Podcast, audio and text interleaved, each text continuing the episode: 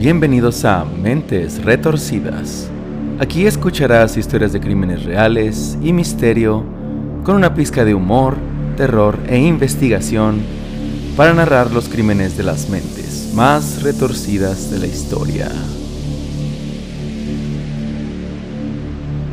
Comenzamos. Señores, muy buenas noches. Bienvenidos una noche más, ahora sí en viernes, a Mentes Retorcidas. Memo, ¿cómo estás? Muy buenas noches. Bienvenido. Buenas noches, Edson. Como Tokio después de una visita de Godzilla, devastado, pero de pie. Hombre, antes no te visitó King Kong y Godzilla al mismo tiempo. Antes no, sí, nomás, nomás con Godzilla tuve. Estaremos hablando de tus despojos nada más. no estaría aquí, no estaría aquí. Pero de pie todavía, ¿no, Memo? De pie todavía. Excelente. ¿Listo para escuchar el em, tema del día de hoy? Muy listo, me dejaste picado la semana pasada. Estoy intrigado por escuchar este tema. Excelente. Pues agárrate porque se viene, se viene fuerte. Estoy bien agarrado, ya me amarré a mi silla. Excelente. ¿Ya te amarraste? Ya me amarré a mi silla y me puse doble cinto para que no se me cayeran los calzoncitos. Y para que no vayas a, no vayas a brincar tan, tan alto. También. Órale, pues, pues Memo, bienvenido. Y también vamos a darle la bienvenida a Eric. ¿Qué onda, Eric? ¿Cómo andas? Buenas noches. Buenas noches, Edson. Buenas noches, Memo. Bien, bien, aquí andamos este, de regreso nuevamente. Me había ausentado un ratito, pero aquí estamos de vuelta a disfrutar de, de los nuevos traumas que nos traes entre manos. Ay, jole, pues juegos de manos, ya sabes. Es de villanis. Son de villanos. Pero Villanis. no, pues también igual el tema pasado, creo que ya lo escuchaste en Spotify. Y este, pues va a estar conectado con, con este que tenemos el día de hoy. Eh, ahora sí, después de la introducción de dos temas que pues a lo mejor no estaban tan metidos en el tema de una posesión de una persona desde el de Annalise, pues ahora sí entramos de lleno con las posesiones demoníacas, Eric. Vámonos, vámonos. Estoy ahora sí que ansioso esperando a ver qué, qué sorpresa nos traes. Vientos. Pues igual, agárrate, Eric, agárrate porque este caso también está, bueno, de hecho creo que es de los más famositos. Ok. Yo no lo conocía hasta la película, pero sí después se ve que es bastante famoso, de los más sonados, sobre todo allá en España, ¿verdad? Sí, pues sí, digo, pues el, el- ahora sí que el caso es de, de ese país y pues normalmente es noticia, ¿no? Cuando en un país a lo mejor sucede una cosa así de extraordinaria, pues en ese país al menos, pues todo el mundo lo sabe. Sí. Saquen sus crucifijos para que no los posea el Señor Oscuro. El Señor Oscuro. Muy bien. Pues vamos. Pues ¿Tú ¿Cómo vámonos, estás, pues. Edson? Ah, perdón, yo estoy bien. Fíjate que ya por fin salí de la gripe, así que contento porque ya este fin de semana voy a poder disfrutar un poquito más de que el bien. anterior. Ya por fin salí. Entonces, pues bien, contento y también emocionado porque este tema, híjole, pues la verdad es que me gustó bastante desde que empecé a investigarlo, desde que supe de él, porque de hecho yo no vi la película. A mí me falta ver la película. Entonces, desde que empecé a investigar el, el tema, me llamó mucho la atención por, por cómo se dieron las, las situaciones dentro del caso. Y después, sin haber yo terminado de investigar, vi por ahí otro, eh, un noticiero. Y escuché varias cosas que, bueno, les platicaría más adelante. Y por eso me llamó mucho la atención y pues me gustó bastante y espero que también a ustedes les, les guste mucho y pues si gustan, arrancamos. Vámonos. Bienvenido. Vámonos. Vientos. Pues bueno, el caso que les voy a contar el día de hoy trata sobre varias situaciones que sucedieron en la ciudad de Vallecas, en España. Al inicio de la investigación hubo mucha confusión, pero luego saldrían a la luz verdades que habían sido escondidas para evitar represalias familiares. Lo demás sería envuelto por el terror a lo demoníaco para transformarse en una verdadera tragedia. La historia de la familia Gutiérrez Lázaro, y en concreto de Estefanía Gutiérrez Lázaro, estuvo envuelta de tantas situaciones increíbles que se convertiría en un mito moderno. Como si esto fuera poco, en el año 2017 se realizaría una película llamada Verónica, la que ya mencionaban ustedes hace un momentito y que seguramente ya vieron. Sí, ya. Bueno, pues que Sí, fue basada en los acontecimientos de este caso y que fue dirigida por Paco Plaza, bueno, pues, director español. El caso Vallecas no solo se haría famoso por lo que le sucedió a Estefanía y después a su familia, sino que trascendería en el tiempo debido a que este es el único fenómeno paranormal que estaría descrito de manera fehaciente en las declaraciones de la policía. Cosa muy extraña, ¿no? Porque pues, a lo mejor vemos como que estas dos cosas eh, en ámbitos distintos, ¿no? Lo paranormal y lo, y lo policíaco como que No, por no, lo no regular no la se juntan. siempre. A menos de que sea rec. Exactamente. Y ahí no es paranormal, ahí es más este. Más normal. tipo- Más- más zombie. Más, más zombie, más, más virus creado en laboratorio, algo así, pero Ándale. no es paranormal. Pero sí, tienes razón, lo, lo paranormal y lo policíaco no, no van bien juntos. Exactamente. Pues bueno, este sería uno de los casos, yo creo que el primero incluso que, que la policía estaría involucrada de manera como muy directa con los hechos paranormales. Y bueno, de hecho hubo muchas versiones de los extraños fenómenos que acosarían a la familia Gutiérrez Lázaro. Y hasta hace unos meses se seguía hablando acerca de la veracidad de los hechos. Pero el día de hoy les voy a dar a conocer qué fue lo que sucedió durante los últimos días de vida de Estefanía y cómo permearía lo sucedido en su familia, incluso cuando ella ya estaba muerta. Señores, échense un poquito de agua bendita y preparen sus escapularios, porque hoy les voy a contar la historia del poltergeist de Vallecas. Chan, chan, chan. Vámonos. Venga, ahí está. Bueno, pues el caso Vallecas tuvo su origen en el mes de marzo de 1990 y la protagonista sería una adolescente de 16 años, aunque algunos medios dirían más adelante que ella era unos años mayor y que se llamaba María Estefanía Gutiérrez Lázaro.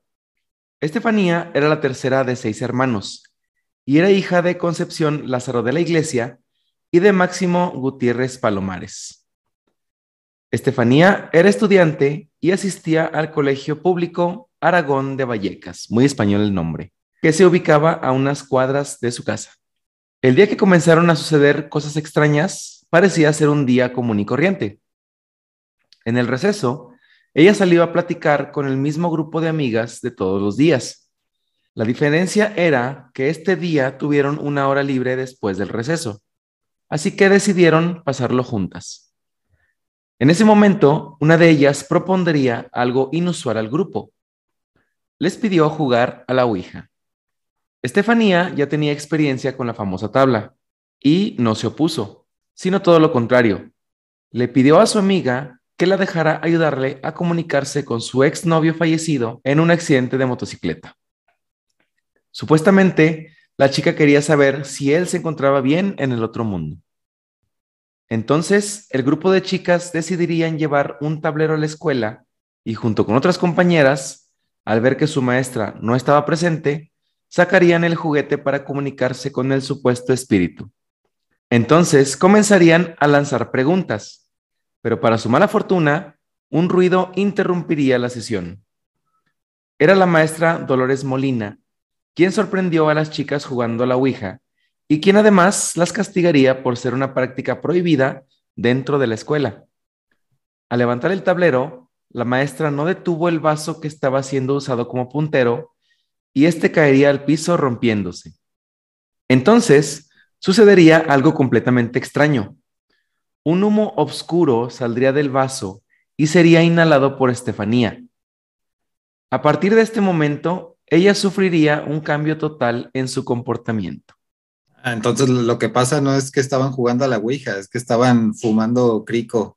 Tenían, Ándale. lo estaban preparando ahí en el vaso. Lo escondieron, más bien cuando llegó la maestra, lo escurrieron debajo del vaso. Sí, Churro. Se tornó ya. el vaso y le dio el golpe. y le dio el golpe ella sola acá. Se lo aventó todo. Que no se desperdicie, güey. Vámonos. Y entró la posesión. Y le hizo corto el cerebro acá de, "Ay, qué niño". Se le hizo chiquito un ojo y le hizo corto así. tin, tin, tin, tin. Ándale. Se le puso un stand-by el cerebro. Sí, pues por eso cambió, no manches. Se lo echó todo Sí, ella. no. ¿Cuál posesión demoníaca? Posesión de sustancias ilegales, más bien. The Taken of Cricoa. The Taken of Crico.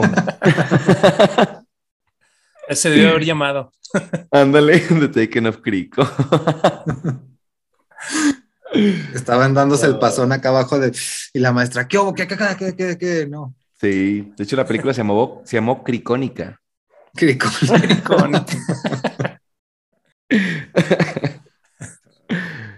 Ay, güey. Bueno, pues al paso de los días, la relación con su familia se deterioraría bastante, al punto de agredir físicamente a sus padres y hermanos en distintas ocasiones. Según cuenta la familia, y cito, después de ese día, Estefanía no volvió a dormir como antes. Sufría de alucinaciones y visiones en las que un grupo de sombras fantasmales rodeaban su cama y le susurraban que las acompañara. Además, comenzó a hacer sonidos guturales y parecía estar hablando en idiomas y lenguas desconocidas para ella. Yo creo que estaba escuchando más bien metal y la familia acá Sí. bien asustada, no manches, están hablando en lenguas que no conocemos. Es lo que te iba a decir, estaba incursionando en, en el metal, en el cuarto acá. Estaba escuchando a Mayhem. Pues es que, es- señor, es metal noruego. No se va a entender. en lenguas. ¿verdad? Sí, está hablando en lenguas. Ay, güey. ¿En qué, ¿En qué año fue esto? 1990, Memo. Ah, no, pues ya, ya. Súmale, súmale todo lo que ya sabes. Ya llovió. ado- sí, ad- adolescente en el 90, pues estaba ahí justo, justo en la época del, del metal. Sí. No, pues ahí la agarraron con todo. Pero bueno, con el paso del tiempo, todos los síntomas empeorarían. Los ataques de ira, las convulsiones y las visiones se harían cada vez más violentos y ocurrirían con mayor frecuencia. Una noche, su hermana Marianela aseguró haber visto a Estefanía levitar a más de un metro y medio por encima de la cama mientras ella estaba acostada a su lado, aunque obviamente esto nunca sería evidenciado. No sé por qué estas situaciones de posesión siempre traen consigo un metro y medio arriba del piso, ya sea con brinco o con levitación. Es el requisito, güey. Si no, no, no película, güey. es requisito. Menos de un metro y medio, pues no, no es posesión. Ya no es posesión, Es güey. que- Ándale. No, no Es supera que los todo es- estándares. Todo, todo es parte del metal, las convulsiones y los levantamientos. Estaba brincando y haciendo acá los Ándale, y headbang. Híjole, creo que ya Los resolvimos más el bien. caso. Los- Eh, ya, ya tan fácil era Chihuahua. Nos hubieran hablado desde un inicio. sí, caso resuelto. A ver, se acabó. ya lo tenemos. Los, los papás que eran demasiado conservadores y no se daban cuenta. Y de hecho sí, ¿eh? Supuestamente la familia seguiría siendo testigo de fenómenos muy extraños y llegaron a decir que en una ocasión, cuando Estefanía había ido al baño a planchar su ropa, la escucharon gritar ya que había visto una silueta en una esquina y al revisar la habitación notaron que la plancha se había encendido sin estar conectada. Su madre Concepción lo comprobaría tocando la plancha y declararía que sí estaba encendida, pero que no estaba caliente. Y enseguida la puerta del baño se cerraría sola, mientras que Máximo, el padre de Estefanía, intentaría ayudarlas a abrir la puerta. Pero una fuerza muy superior las mantendría completamente encerradas. Cuando Máximo estaba a punto de patear la puerta para tirarla, todos verían la puerta abrirse suavemente. Vámonos. Digo que eso, eso, eso hubiera estado muy gracioso. Sí, que- que estaban acá forcejeando y luego patea la puerta y se abre sola y las patea a ellas en la cara. ¡Pum! Puñetazo en la cara acá. This is Sparta. ¡Pum! Patadón en el pecho. ¡uh! Sí, sí, de una vez se le sale el diablo, güey, de una vez ya con el patín en el pecho. Pinche diablo todo sofocado. El patadón, el patadón exorcizador. El patadón del diablo. Ahí se llamó el caso. Ay, Ay, güey. Bueno, pues los padres, muy preocupados por Estefanía, la llevarían a cuatro hospitales diferentes para buscarle una solución. Pero como era de esperarse, ninguno de los doctores que la trataron pudieron darle un diagnóstico o tratamiento útil. Qué raro, ¿no? De hecho, un doctor llegaría a comentar con los padres que Estefanía sufría de epilepsia e incluso le recetaría medicamentos para tratarla. Pero nada de esto tendría efecto y además no mostraba ningún síntoma de una persona epiléptica. También aquí, quién sabe si a lo mejor el doctor se inventó el, diagnóstico, ¿no? Pues quién sabe, a lo mejor le tocó ahí mala suerte con, unos médicos no muy buenos, no sé. Sí, quién sabe. Digo, si no presentaba ningún síntoma, pues cómo la diagnosticas, perdón, con epilepsia, ¿no? Le quiso inventar algo así nomás de. Sí. Igual le dijeron, pues tiene convulsiones y de repente dice a loca, pues, ah, epilepsia, dale. Sí, a lo mejor el doctor ya, sé que, ya, sé que ya se quería ir así de que. Oiga, es que tiene convulsiones, epilepsia, vámonos ya, cierren. vámonos. Sí, el doctor haciendo su oficina, así cerrando Ahí la le va su recetita. Ah, epilepsia. sí, cómo no. Desde aquí, desde aquí le veo la epilepsia, mírala. Ándale, desde aquí se le ve la epilepsia. Y otro todo convulsionando. mírala, mírala, mírala. ¿La ve? ¿Ya vio? cómo le está haciendo. La cabeza dándole vueltas acá. Es que traía los audífonos oyendo música metal. Sigue con el headbang, ¿verdad? Ándale. Y el doctor, sí, sí es epilepsia, sí, sí es. Sí, cómo no, ya lo vi. Bueno, una noche de julio de 1991, Estefanía sufriría uno de sus ataques más intensos. Y estando en estado de alteración total, intentaría atacar a su hermana Marianela, quien tuvo suerte de poder esquivarla. Estefanía cayó al suelo y siguió su ataque para después convulsionarse y se le pusieron los ojos en blanco. Después, una profusa espuma blanca comenzó a salir de su boca. Después de esto, perdió el conocimiento. Cuando despertó, afirmó que no recordaba nada de lo sucedido y el resto del día pasó completamente normal.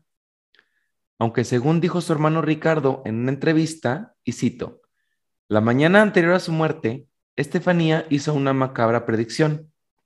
Estoy destinada a morir antes que toda la familia. A pesar de todo lo que Estefanía estaba viviendo en esos momentos, esa misma tarde conocería a quien más tarde sería su novio, un chico llamado Pablo. Ambos saldrían a pasear para conocerse mejor y más tarde Estefanía regresaría a casa para después cenar e irse a la cama a dormir. Todo parecía ser esa pequeña calma antes de que llegue la tormenta. Aquí agárrense porque empieza lo bueno. Vámonos apenas. A ver. Empieza bueno. Sí, no, acá esto es como el preámbulo. Estas eran como medias convulsiones. todavía, no le entraba, todavía no le entraba completito el diablo. No, ya viene lo metalero ahora sí. Eran, eran medias horas. Medias horas de pasión. medias horas de posesión. De posesión. de posición. También. Bueno, pues justo la noche del 13 de julio, Estefanía sufriría un ataque aún peor. En ese momento, ella estaba inconsciente en su cama y como lo narraría su madre más tarde, pasó media hora de muchísimo sufrimiento sujetándose la cabeza con las manos y expulsando espuma por la boca. Media hora, güey, no manches. Echó un pinche alcacer el soter. media hora aventando espuma por la boca. Y media, media hora aventando espuma por la boca. Sí. no manches. Respirando y aventando. Es lo que es lo que les hace el crico también. Sí, el cricket. el cricket. Sí, no manches. Se ponen bien espumosos, ¿verdad? ¿Cómo te pusiste? Está, no, está espumosito, espumosito. Como... El, el, caso está espumosito. este caso está espumosito.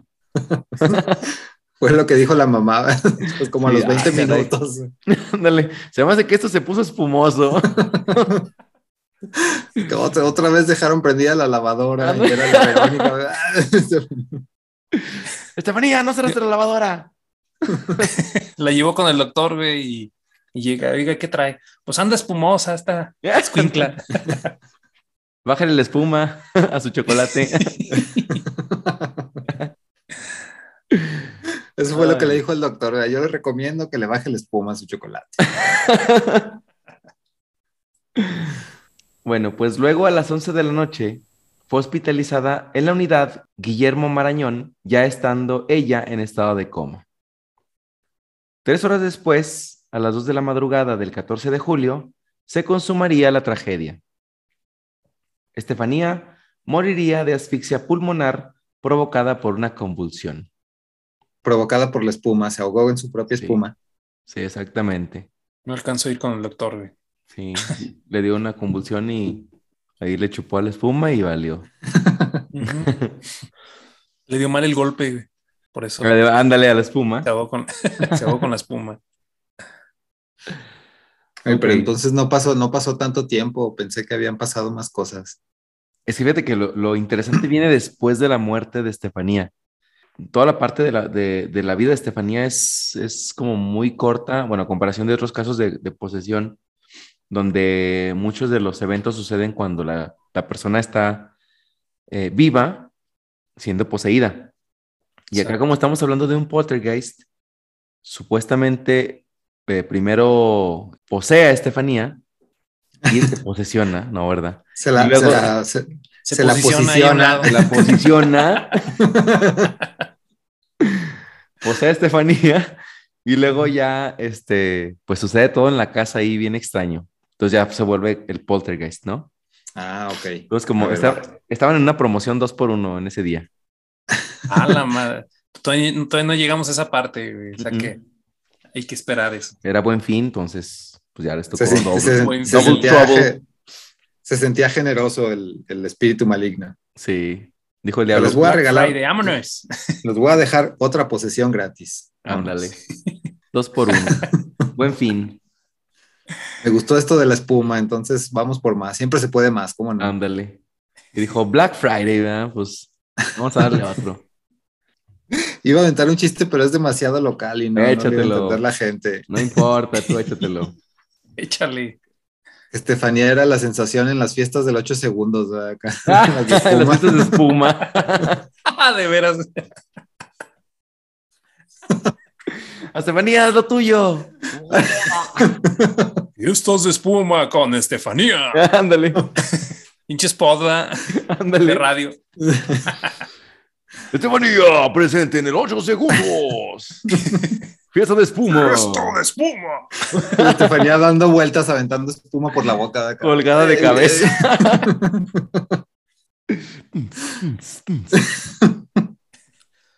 ah, no, pero es Antro Tejano, esa cosa. No, pero sí, Sí. ponían la, la espuma, la ponían cuando estaba el, el punchis punchis. El güey. punchis punchis. ah, bueno. Entonces sí, vale. Bueno, para, para los Sí que no lo sepan, el, el 8 segundos era un antrillo así tejano, grupero de aquí de Aguascalientes, que en un tiempo fue muy famoso porque hacían fiestas de espuma. Efectivamente. Exactamente. A las cuales no asistimos. Bueno, al menos Yo yo, no sí. asistí. Un par ¿Y qué de tal? veces. güey. Oye, ¿qué tal se ponían entonces? No, pues Estefanía estaba con todo. Se ponían a Estefanía Tal, todo tal cual dar. como dijo Memo, güey, al centro y dando vueltas. güey. Centro y para adentro. Vámonos, eh. Había la centro y para afuera, güey.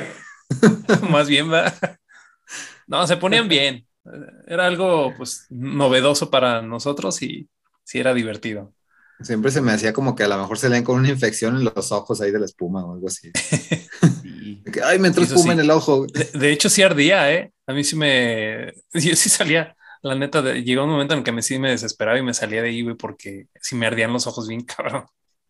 Sí, sí se ponía jabón, medio ¿no? denso. Sí, sí era jaboncito. El, el detalle era que la espuma te llegaba a cubrir completamente a toda la gente. Entonces, con las personas con las que ibas, a veces se te perdían ahí, güey. No, pues sí, Entonces no tenías que salir güey. y tenías que salir y ahí más o menos ubicabas dónde estaban. Perdidos Pero sí en la espuma. Sí. Perdidos en la espuma, exactamente. No, Perdidos sí. en la espuma. Se escribió una película. Sí, ah, dos. Dos. La venganza de recuerdos. Estefanía. La venganza de Estefanía. Ay, güey. Pero bueno, creo que ya nos desviamos. ¿verdad? Sí, no, pero está bueno, está interesante, está chido. Vientos. Pues bueno, ya iremos a una fiesta de Estefanía, digo de espuma. Bueno, pues este sería un diagnóstico bastante inusual para una chica de su edad y su salud. Los estudios forenses revelarían esto con certeza, pues en el documento post-mortem, los forenses Pedro Cabeza y Gregorio Arroyo Arrieta escribirían que la chica había fallecido de muerte súbita. Por un momento pensé que ibas a decir que había fallecido de muerte, ¿verdad? Pues, había fallecido de muerte. A los doctores así. Eh. de- Se me hace que falleció de muerte, oiga. Jolines, que esta mujer ha fallecido de muerte. Muy, ¿Qué muy chiste gallego, ¿ah, ¿Qué güey? opinas, Pedro? Y los papás acá en es. shock. Eh, ¿Qué, qué pasó? Pues sufrió muerte. Se murió de muerte. defunción, güey. Jolines, que habéis muerto de muerte. La causa de defunción fue la muerte. Es una- Los es españoles una- bien güeyes. ¿no? Una, una típica este, acta de defunción gallega. Murió de muerte. Murió de muerte. ¿Qué le dio? Pues muerte. Bueno, pues la familia Gutiérrez Lázaro quedó vacía. Sin embargo, el drama no estaría ni cerca de terminar, ya que los fenómenos inexplicables que ocurrieron durante la vida de Estefanía se volverían cada vez más fuertes. Todo parecía indicar que la familia lloraría amargamente la pérdida de su hija de esta manera tan extraña. Pero al parecer, llegaría el mayor momento de paz a sus vidas pues no se presentarían más situaciones extrañas durante un tiempo. Y durante esos días pudieron sobrellevar el duelo de su hija. Pero cuando todo parecía que había vuelto a la normalidad, los fenómenos regresaron. Al principio eran situaciones leves, pero en ese momento la familia se dio cuenta que su casa había sido invadida por un poltergeist. Los movimientos de los objetos en la casa de los Gutiérrez ya era algo común y corriente. Algunas puertas se abrían y se cerraban solas. Había vasos que explotaban y la cama de Estefanía amanecía deshecha por las mañanas. Otra cosa curiosa era que estos fenómenos parecían hacerse presentes a las 11.30 de la noche, justo la hora cuando Estefanía cayó en coma. La situación comenzó a empeorar y algunas noches Concepción sentía una mano fría que la acariciaba y le quitaba la sábana. Después y durante varios años más, ella escucharía una voz que decía su nombre y ésta parecía provenir del baño. Este testimonio sería muy importante en las investigaciones posteriores, ya que parecía que el epicentro de la actividad paranormal parecía ser el baño que se encontraba justo al lado de la habitación de Estefanía, y justo ahí sería donde ella manifestaría con mayor intensidad los síntomas de su supuesta posesión. Se Además, escuchaba, Precisamente en la taza, güey. se escuchaba, "Pa- pásame papel. Era el máximo, güey, que se ido a cagar al baño. Concepción. Concepción. Pinche mano frillota, güey, porque iba descalzo, güey. Le agarraba así para Sí, que le pasara al baño. Los Ya pujidos de- miedo, güey. No mames. O, o los pujidos, güey. Ándale. Esa era la voz gutural que escuchaba. No. Pum, Que acá el- Hasta que se desatoró. Cuando caía el tronco al agua. El splash.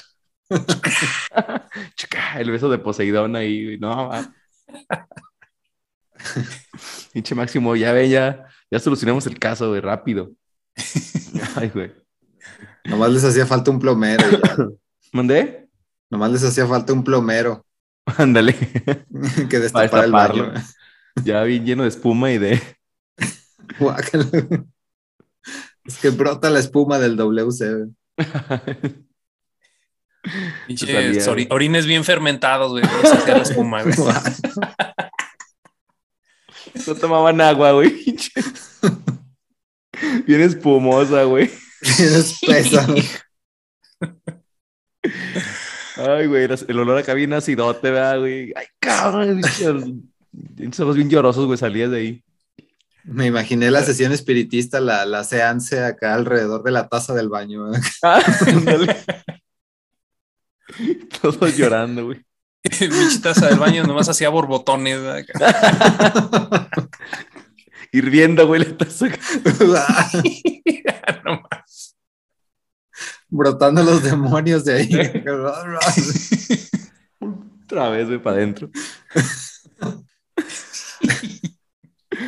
El tronco inmóvil. ¿eh?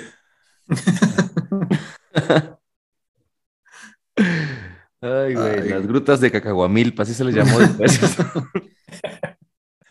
Ese hubiera sido si hubiera sido aquí en México. ¿verdad? Ándale. Dale. La posesión de Cacahuamilpa. The Taken of Cacahuamilpa. The Taking of Cacahuamilpa, exactamente.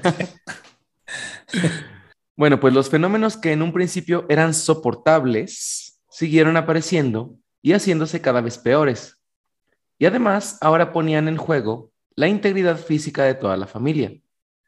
Incluso uno de los perros que la familia tenía como mascota saldría volando por los aires en una ocasión sin motivo aparente. Ah. Cuando dijiste uno de los perros de la güey. familia, cada uno de los integrantes de la familia, uno de los perros. El hermano. El hermano. uno de los perros Bien despectivo. El hermano Ricardo. El perro de Ricardo. El perro de Ricardo. Salió volando, güey, por los aires. Nomás escuchó acá. Y luego la- vi la foto del perrito, güey. Era un, como un French Poodle así chiquitito, güey. Pinches poltergeist, ma- bien mamón, güey. Ma- Bien mamón. maldoso, güey. Maldito. Aventando el perrito, güey. Árale, güey. No sé. Por el perrito que estaba bien enojado el poltergeist, ¿verdad? había tenido un mal día y ya nomás pateó al perro. que, Vámonos. Yo manchado. ¿Cómo escuchó los uñitos, Memo? Las uñitas acá.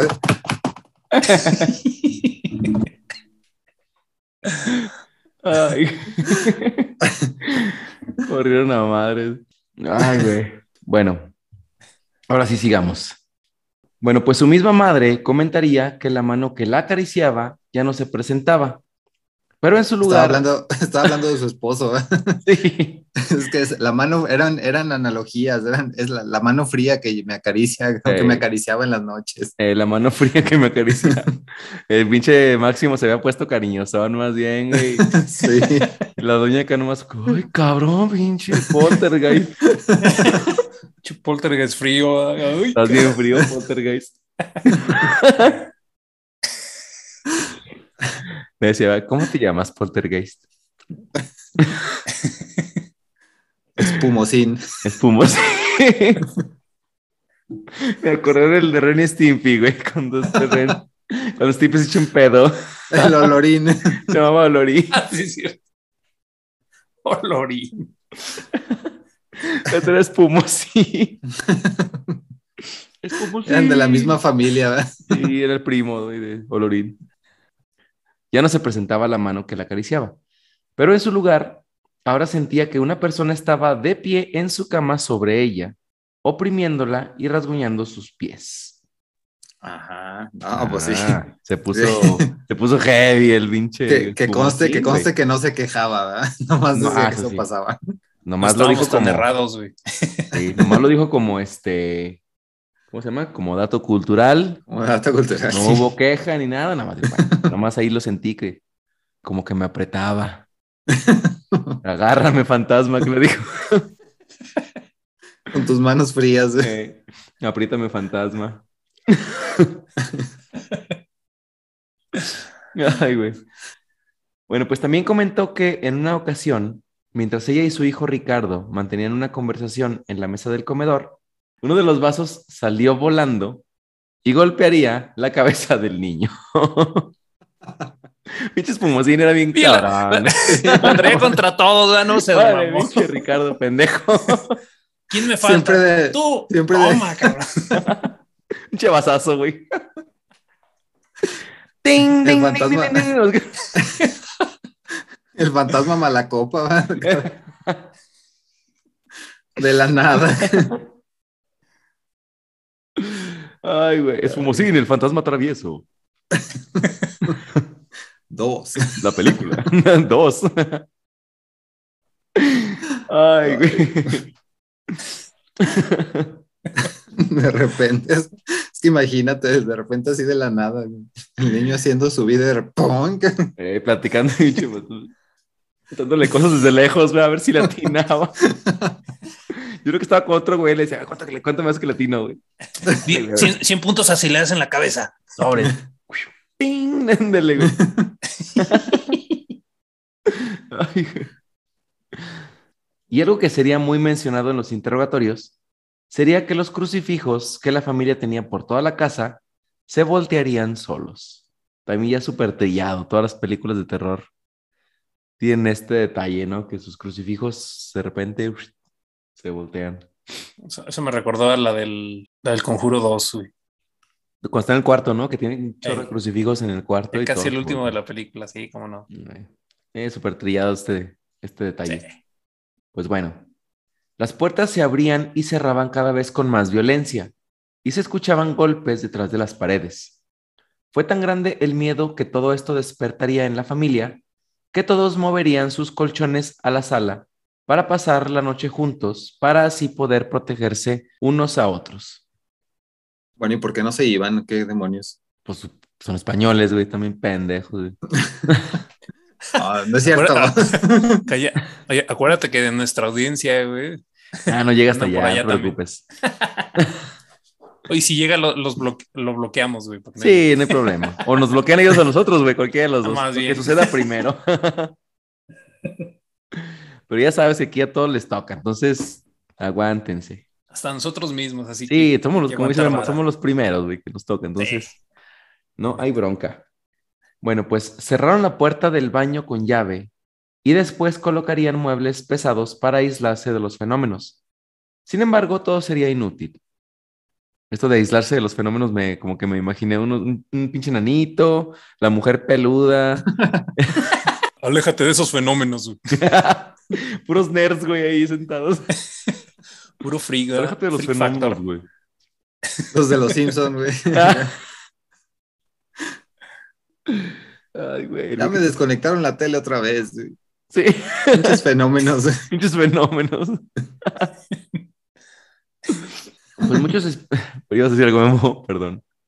Ahora es que me sigo, sigo, se me siguen ocurriendo cosas. Tú, tú dilas. Ese pin- pinche fenómeno y el otro enojado le avienta el vaso otra vez. Ándale. Cállate. Eres un pinche fenómeno. Oh, Se voltea, se voltea y patea al perro. otra vez. pinche chuletas, qué culpa tenía. Chuleta. Chuletas. Bueno, pues muchos especialistas también comentarían que la familia estaba siendo víctima de histeria colectiva, pero estaban desesperados y siendo incapaces de controlar la situación, la familia decidió llamar a los embusteros número uno del mundo. Contactaron parapsicólogos y videntes, los cuales les ayudarían a encontrar una solución y obviamente muchos de ellos solo les sacarían dinero. Contrataron a Walter Mercado, contrataron a Carlos Trejo. Ah, sí, era, era Monividente. monividente. Monividente. Moni invidente, güey, más bien. como un invidente. Invidente. Era la, era, era la mera época de Walter Mercado, sí. Sí, cómo no. Ujú. Les dio todo lo que les sobraba. Ay, Yo pensé que ibas, yo pensé que ibas a hablar de los Warren o algo así. De los Warren. Estos son los guarros. Los. Pinches Llamaron a los guarros. Eh, se equivocaron, vean, los guarros. Ah, esos son. Árcales, güey. Los, los guarros contra mamá- los fenómenos. ¿Mandé? los ¿Qué guarros es contra los fenómenos. Como Chica, para hacer un videojuego de peleas, güey. Ay, güey. Tipo así como el del Chavo del Ocho, ¿verdad? Bien inde- independiente. bueno, pues sin embargo, de todas las sanguijuelas que los exprimieron, quien les hizo el mayor daño a la familia fue un tipo llamado Tristan Bracker, quien se hacía llamar un cazafantasmas y quien era famoso por presentarse en varios programas de televisión. Y supuestamente crearía y trabajaría con armas para cazar a los espectros. Este sería el primer experto, entre comillas, a quien Concepción contactaría desesperadamente. Este cabrón, el tal Tristán Bracker, es como el Carlos Trejo de España, güey. Uf. Haz de cuenta. Es como entre el Carlos Trejo y el, y el Jaime Maussan de España, güey. No. Che combinación más explosiva. Sí, ¿Cuál güey. le da? Sí, no, tan igual de güey los dos. Pero bueno, solamente ellos se creen sus pendejadas. Ay, es que me acordé. Sí, sí se acuerdan de ahora que tuvo todo el pedo este Carlos Trejo con el Adame. Sí. El video también en el que le avienta una botella. Ah, sí, es cierto. Que le trae un botellazo de agua. Hace cuenta el fantasma. Se emputó. Cabrón. Así iba a exorcizar al fantasma, ¿verdad? También le iba a aventar acá un... Ahí está, Botellazo güey. de agua, Un Pinche botellazo. Órale, cabrón. botellazo de agua bendita, güey.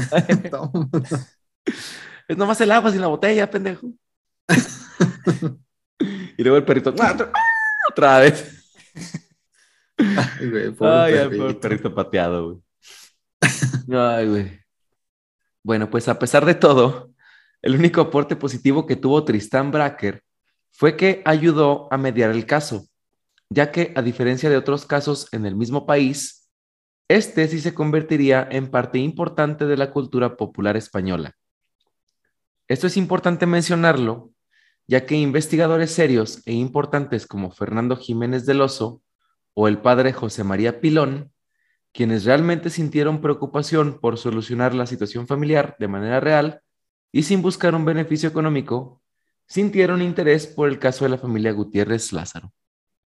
Es así como que medio los convenció, ¿no? A varias personas que, que supieron del caso y como que dijeron, ah, caray, entonces hay algo ahí raro, vamos a ayudar. Sí, son sus nombres reales, que todos Sí. tienen como nombres muy graciosos, güey. Ah, pues este, te digo, es Pilón. que, chale, lamentablemente, pues en España, güey, Fernando Jiménez del Oso. Jiménez del Oso. Jiménez del Oso. Qué oso. Y el padre José María Pilo. El pilón. Que vuelva el pilón, ¿verdad? es que fue el, Chiste fue el último que nació, güey. Dale. Fue el Pilón, José María Pilón. Así le pusieron, güey. ¿Qué era su nombre, güey? Pilón. No es apellido. Sí, era- fue el último. güey. El Chemita. Bueno, pues luego, el 14 de octubre de 1992, el supuesto parapsicólogo Tristán Bracker y su equipo, el grupo Unidad Cero, así se llamaban, o se hacían llamar Unidad Cero. Pinches losers, güey. Sí, güey. ¿Cómo le ponemos? Unidad Cero. Unidad cero. Seremos la sensación con las chicas. Ándale. No, y si vieras al Tristán, este güey, ya es un pinche viejillo así, todo loco. cabrón. A por él, jolines. Ah, por él. Querían Unidad ser los cero. querían ser como los cazafantasmas. Ándale. A por ellos. Pues llegaron a la casa de la familia Gutiérrez Lázaro para hacer su investigación, la cual sería transmitida por la señal del canal de televisión Cadena 3. Lo más importante de este reportaje es el estado del famoso baño, que Concepción abre con una llave para mostrarlo a las cámaras. Se pueden ver objetos acumulados en la bañera, supuestas pertenencias y muebles de Estefanía. Pensé que ibas a decir objetos acumulados en la taza del baño. Se ven muchos desechos sólidos. por lo que Sí. Se ve material magmático ahí en el baño, en el excusado. Magmático. Es que una puerta al infierno, güey, ahí abierta. Imagínate la cadena acá transmitiendo en vivo y la señora abre la puerta. Ahora van a encontrar aquí el, el epicentro de lo macabro. Eh. Y el señor acá en- sentado en la taza. Papá, El pinche máximo cagando ahí. ¡Ciérrale! todo ¡Cerrad rojo. la puerta, jolines! que no habéis visto que estoy cagando, jolines. Otra vez, carajo. Por Dios, Concepción, que no habéis visto que estoy cagando en el baño. Estás viendo y no ves, Concepción. Estoy viendo y no ves. Bueno, al menos no hueles, no Me hueles. cago, en... Me cago en la hostia, jolines. Literal. Y literal, aquí está la hostia en el excusado y me la estoy cagando, jolines. Por eso pasaba todo eso, güey, pues pinche blasfemia ahí. Por tanto, cagarse en la hostia. Por tanto, cagarse en la hostia. Caso resuelto, chinga, te digo. bueno. No, bueno. Bueno, pues después el reportaje muestra supuestas evidencias de un fantasma que habita la casa. Entre ellas una fotografía que tiene una especie de brillo y una psicofonía que grabaría Tristan Bracker, en la que, con bastante imaginación, se puede medio percibir las palabras cuidado con el abuelo, que de igual manera no tendrían ningún sentido y serían totalmente irrelevantes en el caso.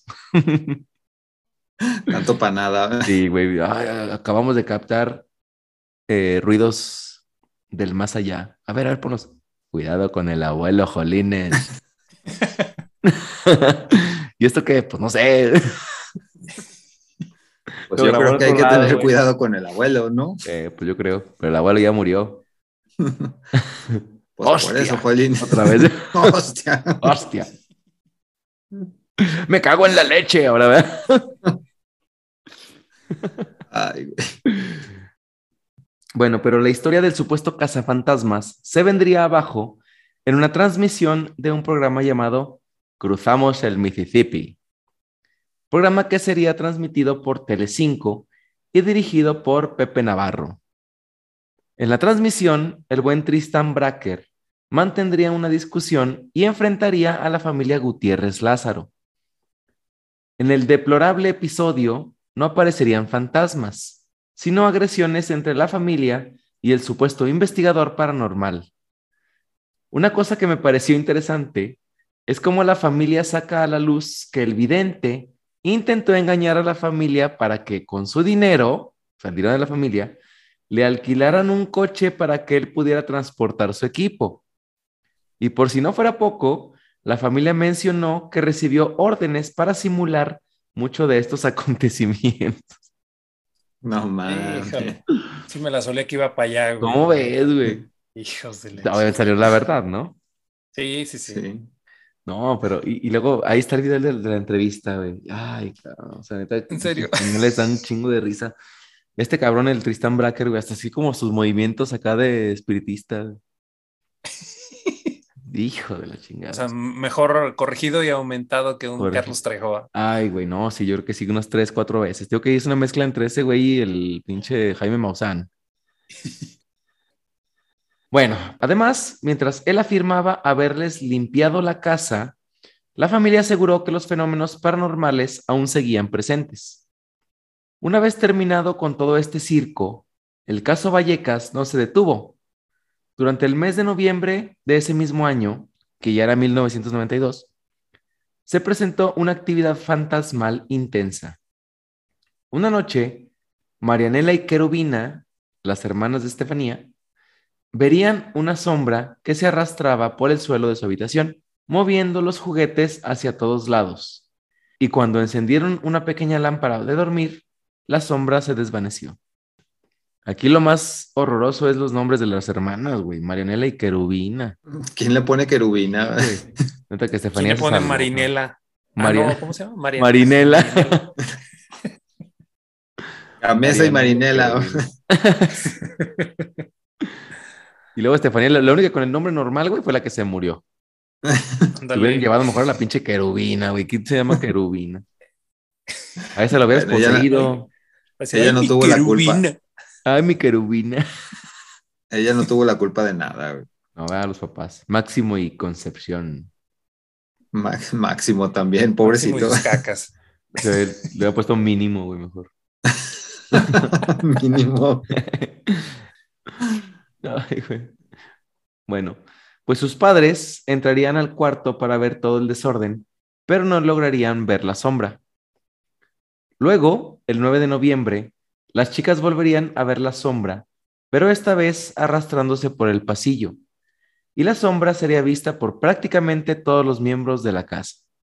Pero a pesar de la insistencia de los fenómenos paranormales, Concepción quería probar de una manera más real las supuestas anomalías. Así como en la película Actividad Paranormal 1, la desesperada madre rociaría harina por el piso de la casa antes de ir a la cama y al día siguiente aparecieron huellas de un par de zapatos de hombre.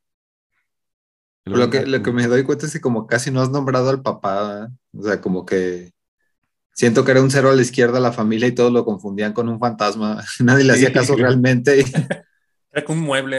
en Sí, era un mueble y la, se- desde la señora que la acariciaba en la noche y ella decía que era un fantasma. sí. güey. Cuando estaba en el baño cagando que, que que era el epicentro, sí, de lo paranormal.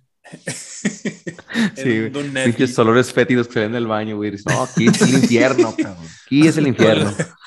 El güey, el O sea- güey de haber dicho, sí. Ah, no, existo para ustedes, güey. Ahí les va, güey. Pinche cagadota, güey. pestosa. Pedote, güey. Órale, putos, eres el fantasma. Aquí Como estaba enojado porque, como estaba enojado porque no le hacían caso, era el que pateaba el perro. Ándale. Pinche perrito, qué culpa tenía, güey. Chuletas, El perri- no. El perrito ya nomás veía llegar al papá y empezaba, ¿verdad? vámonos a la chinga. Las uñitas, güey, chinga. En otra ocasión, cuando la familia iba a dejar la casa por un tiempo, la madre ataría todas las puertas con hilos y al regresar descubrieron que todos los hilos estaban rotos. También instalarían un set de alarmas antirrobos. Esta se activaría un día cuando la casa estaba completamente vacía. Esto como que no tiene nada de paranormal, güey. Creo que siempre sucede. Estuvieran aquí en México, estarían acostumbradas. Sí, güey, cuando suenan las pinches alarmas de los locales que no pasa nada y pinche alarma toda la noche, güey, no te deja dormir. Ah, ta mal. Sí, güey. es- es- También lo de los carros, güey. ya Suenan las de los carros, güey, y nadie las pela. Sí. pinche ratero con toda calma, güey, sacándoles estéreos, güey. Pinche batería del carro, güey. Sí, güey. Vámonos. Casi que pasa acá la poli. Buenas noches, buenas noches. ¿Qué haciendo? Pues aquí trabajando. Ándale, güey. Llegó temprano hoy, sí, aquí estamos dándole. Bueno, ándale pues, bonito día. Gracias. Luego. No se tarde Bye. tanto, vámonos. Dale, vámonos. Ya, cada quien. Ya con su mochada y todo. Dale. No hay mejor alarma que las botellas quebradas arriba en las bardas, güey. Ah, yo pensé que ibas a. Sí, te- ya Es sé. mejor protección. Sí. Pensé que ibas a decir también de dejar la luz prendida Ya, te vas. también. Dejar la luz del baño que se ve hacia la calle prendida, güey. Y los vidrios arriba y ya con el pinche ratero, güey. Ah, no, no, tiene, tiene, no, tiene pues botellas vamos. rotas, güey. Ay, vámonos ya. ni ladrones, ni poltergeist, ni fantasmas, ni nada. Sí. Ando llegan los pinches fantasmas acá. Nah, tiene vidrios, vámonos. Está prendida la luz del baño, cámara. Bueno, pues otras famosas protagonistas de este caso fueron las psicofonías.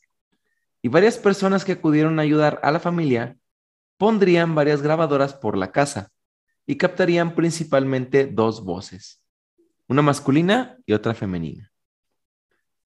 Normalmente los mensajes eran insultos para los investigadores que trabajaban en el hogar. Luego de esto, llegaría uno de los días más importantes dentro del caso Vallecas. El 19 de noviembre de 1992 fue cuando la familia ya no pudo soportar más. Justo a las 2 de la madrugada de esa noche, y debido a una situación exagerada, Máximo Gutiérrez, padre de Estefanía, llamaría a la policía. En esa llamada, él diría que algo estaba atacando a la familia. Describió cómo los crucifijos que tenían en la sala de estar se habían volteado por sí solos. Luego descubrieron unas marcas de garras que aparecieron en la pared sin explicación alguna. La respuesta de la familia no tardó. Con un nivel de escepticismo que podemos llamarle normal, el oficial de la policía que atendió la llamada le pide a Máximo que le pase el teléfono a su esposa Concepción. Esto para corroborar que Máximo no estuviera bajo los efectos de ninguna droga. Sin embargo, Concepción mostraba una angustia similar a su marido y como las cosas estaban saliendo de control, el oficial pidió que lo comunicaran con otro integrante de la familia, así que los niños de la casa hablarían también con el policía. A ver, no, pásame el Sí. perro, pásame el perro. ¿Tú qué viste? Ay, tu pinche Máximo me está pateando. güey. Mandó la chingada el güey. No, no, sí, sí están, sí están asustados de de veras, güey. Vamos a ver qué pedo. Sí. Sí, ¿verdad? el papá estaba bien asustado, güey. A, a ver, pásame la esposa. Y la esposa, no, sí es cierto. A, a ver, pásame al niño. Y el niño, auxilio, auxilio. A ver, pásame a la hermana, pues. Ya se la No lleva. quería, no quería hacer su trabajo ese día el policía. Sí, ¿verdad? Como que dijo, a ver si alguno anda pedo para decir que, nada, ya ven, es eso. Ah, váyanse todos a la chingada. Seguro están echando crico todavía. Ándale. Ustedes siguen clicando, cabrón, ya. A ver, familia, dejen el churro, ya. No les trae nada bueno, ya ven. Ya chole. Ya, hombre. Ya bájenle a la espuma, familia. Dejan la espuma. bueno, sigamos. Todos cuentan la misma historia con un miedo evidente. Más tarde, alguien daría aviso a las autoridades, quienes no tardarían en mandar a una patrulla al domicilio de los Gutiérrez en la calle Luis Marín. En la puerta número 8 ya se encontraba toda la familia, quienes estaban afuera esperándolos. Ya una vez dentro del lugar, la policía revisó la casa y entrevistó a toda la familia. Unos minutos más tarde, el inspector José Pedro Negri llamaría a la sede de Vallecas para decir que lo que la familia había declarado en la llamada anterior era completamente cierto. Como resultado, en todas las investigaciones se generaría al final un informe que sería muy importante en este caso. El mismo contenía el testimonio de Negri durante la llamada que realizó a la comisaría. Él resume los inicios del caso, la muerte de Estefanía, la visita de supuestos parapsicólogos como Tristan Bracker, fenómenos paranormales y todos los detalles que ya les acabo de mencionar. Durante la entrevista a la familia, el inspector se sobresalta, pues la puerta de un pequeño ropero que estaba en la sala se abre sin explicación para luego cerrarse en varias ocasiones. En ese momento, cuatro de los policías que fueron enviados decidieron salir de la casa inmediatamente. Dijeron, aquí más vale aquí corrió que aquí murió, güey, vámonos. Pinches policías bien jotos, güey. Sí, güey. Yo creo que también hubiera corrido, güey. Estás acá platicando de repente, pinche ropero se abre y se cierra bien a madre. güey. Vámonos, güey. Fuga. Cámara. Por si las dudas, mejor no Sí, más no. vale aquí corrió. güey. Ahí se quedan con su espuma, cabrones. Ahí nos vemos. Yo no quiero, no quiero aventar espuma por la boca. Sí, vámonos. no manches. Y con su magma de la taza al baño. Sí, güey. Bueno, salieron de la casa inmediatamente, dejando al inspector con otro agente y con la familia en su interior. Sí, pinche, pinche, el inspector acá como que nomás los dijo que corrieron, hijos de su pinche. Ya no, que me vaya madre". también, dijo, ya valió madre, cabrón. Se fueron Uf, yendo uno por uno. Voy por cigarros. Este, Sí. sí, ay, yo- Este- Capitán, dejé la pat- patrulla encendida. Eh, Güey, la tienda, ¿no se les ofrece algo? Ándale, pinche policía bien mexicano, güey. Un general, mexicano en este, España, va. sí. Dale. Es que se me olvidó la pistola. Ahorita regreso, no te Ya, vayas. voy, vengo, voy, vengo. Se me olvidó la pistola. Ya en mi casa, ya en México. Dije, voy Ándale. por ahí. Ahorita vengo. Oiga, este, general, eh, no, quiero una coca. De la tienda, ¿verdad? Y si está saliendo, vamos por unos tacos, mi comandante. Que aquí no venden tacos, Josué. Jolines, Jolines. aquí tenemos solamente puras tapas, tapas, jolines. Tapas, Juanelo, tapas.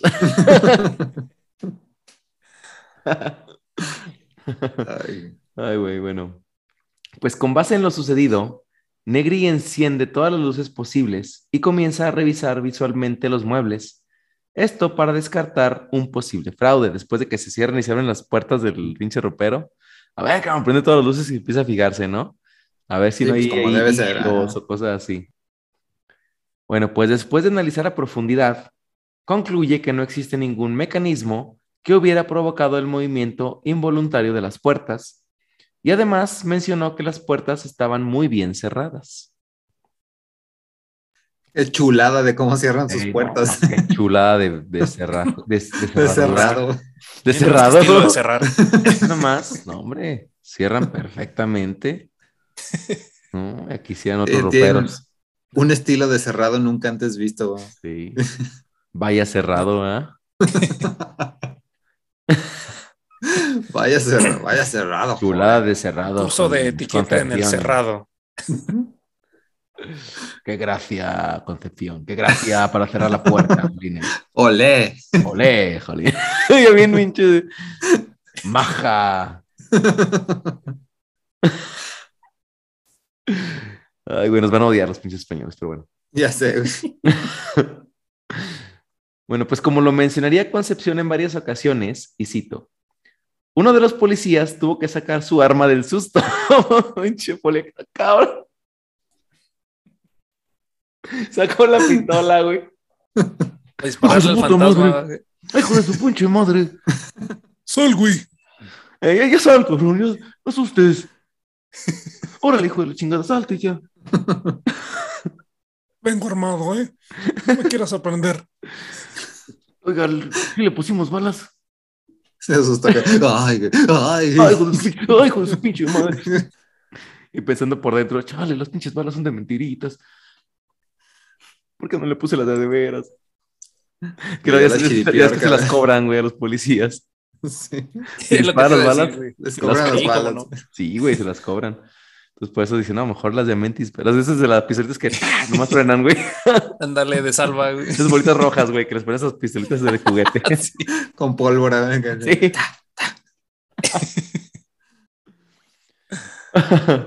bueno, pues este sacó el arma y apuntó hacia el armario. Luego, cuando los agentes se disponían a levantar el informe de lo que ahí había sucedido, se escucharía un fuerte ruido en una pequeña terraza de la casa, pareciendo ser un golpe con una piedra. Sin embargo, los policías inmediatamente saldrían a la terraza para comprobar la causa del ruido, pero no encontraron nada. Durante la inspección, en una de las habitaciones, se encontrarían con un crucifijo invertido y el Cristo que estaba pegado en la pared, tirado en el suelo. Supuestamente, la primera vez que los agentes entraron en la habitación, vieron al crucifijo colgado en su posición natural. Después, en la misma habitación, encontrarían un cartel con marcas de arañazos. Una de las cosas que más impresionó al inspector fue la sensación que tuvo al entrar al baño. En una de las declaraciones, José Pedro Negri diría que nunca olvidaría el olor, digo, el frío y el malestar con las siguientes palabras. Joder. ¡Jolines! ¿Pero qué Hay es una serie de esto? fenómenos que no se pueden explicar, Jolines. ¿A quién como mataron? Por ejemplo, Jolín. el olor a cagada que hay aquí, Jolines. pues a quién habéis matado, Jolines, Concepción. Aquí huele a muerto. Dice, bueno, que la gracia que tienen para cerrar las puertas es direct, inversamente proporcional a la que tienen para cagar.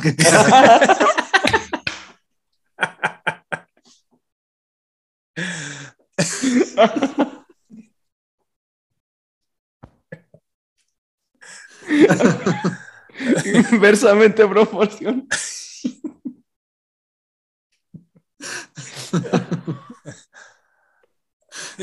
Ay, güey. No manches.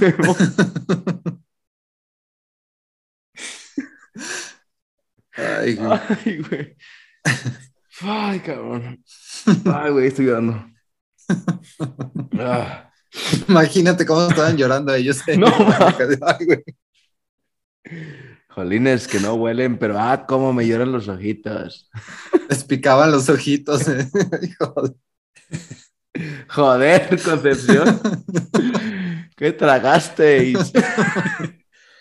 Cuando comas pinaquetes, quítale las alitas. Joder. Finaca. Cuando comas polillas, quítale. Cuando comas polis, quítales la macana.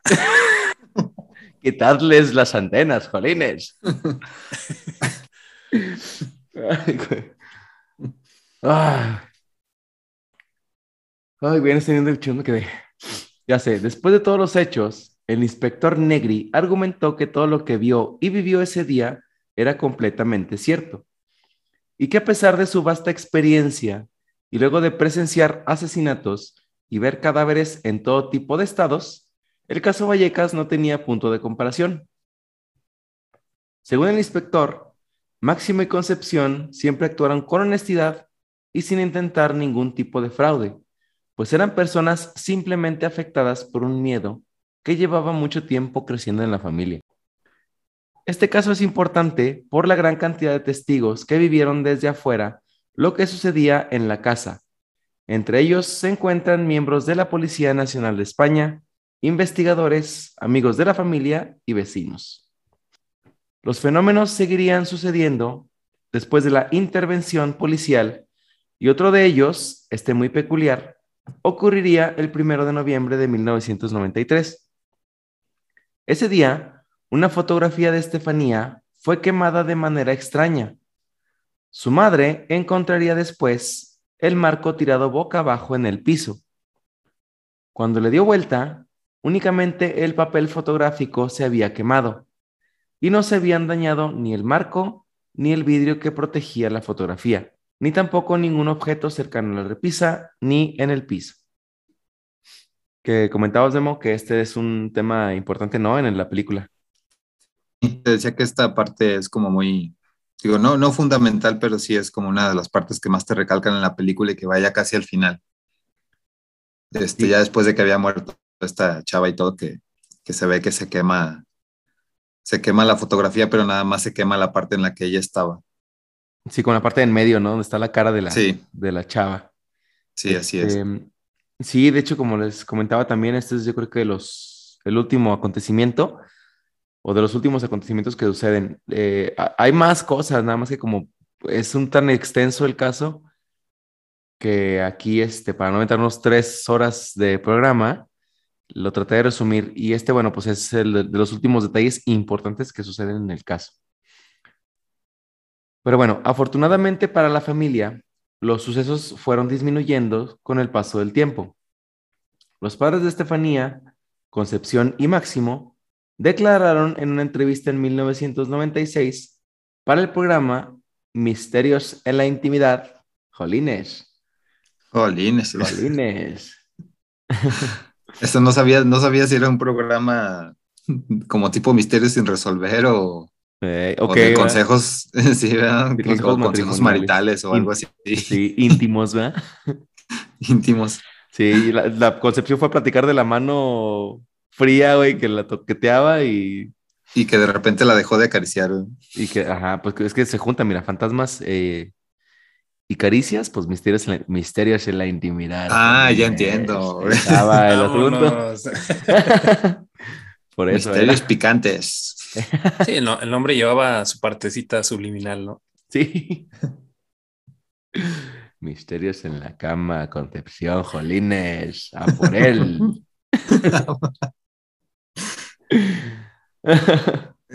bueno, pues ellos declararían en ese programa, ya no, ni quiero decir el nombre, porque es un chingo de risa, que los fenómenos se habían acabado en ese momento e incluso el baño maldito ya se encontraba de nuevo en funcionamiento, pareciendo así que la familia había logrado adaptarse y vivir junto al supuesto poltergeist, que pues a, a decir por esto que les comento, pues nunca se fue. Nada más se quedó por ahí un poquito más pasivo. Pasivo Aprendieron no a convivir con él así como... ¿Sí han visto la serie de Buffy? De Buffy, sí. Que en alguna parte también esta chava Cordelia, de cuando se cambia a un departamento que estaba también embrujado y al principio, al principio batallaba mucho también así de que estaba bien asustada y todo, y ya después se acostumbra y hasta se hace amiga del fantasma y todo así de que La "Ah, neta.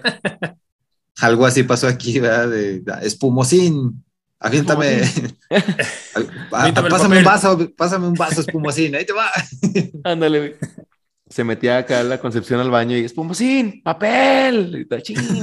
No había ya. Espumosín, aviéntame al perro. A ver, ya. Le mandó el papel todo mojado, ¿ah? espumosín. Espumosín. Yo más bien me, como que me imaginé al. ¿Se acuerdan de la película de Scary Movie en la 2? ¿Qué parte? ¿Sí se acuerdan cuando esta, la chava esta se va a dormir a uno de los cuartos y entra el fantasma? Ah, sí.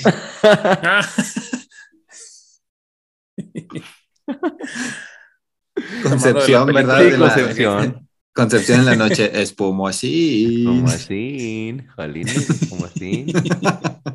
¿La habéis metido entre las sábanas? Es como así. Ahí es Mumosín, espérate. Eh, jolines, es como así. Qué pillín eres, jolines. No se han dormido los niños, espérate. jolines, es como así. Hoy no estás tan frío, espumosín. Hoy andas espumosón, jolines. Ay, es Mumosín, ¿qué es eso? Más espumosito de lo normal. Andas espumosito, era normal. Ay, güey. Ay, güey. Bueno, pues este caso fue el primero en su tipo en ser declarado oficialmente verdadero, ya que las declaraciones del inspector José Pedro Negri serían de suma importancia para la policía. Pero con el paso del tiempo fueron apareciendo otros relatos y otras declaraciones que pondrían en duda todo lo declarado por la policía y por la familia en cuestión. Nuevos testigos aparecerían con testimonios que en gran medida ayudaron a esclarecer el caso y que también agregarían más confusión y más misterio. Existen toneladas de información referente al caso Vallecas. Mucha de esta información desmiente la leyenda de la niña poseída y el supuesto poltergeist. Pero esta se las narraré en la parte 2 del poltergeist de Vallecas.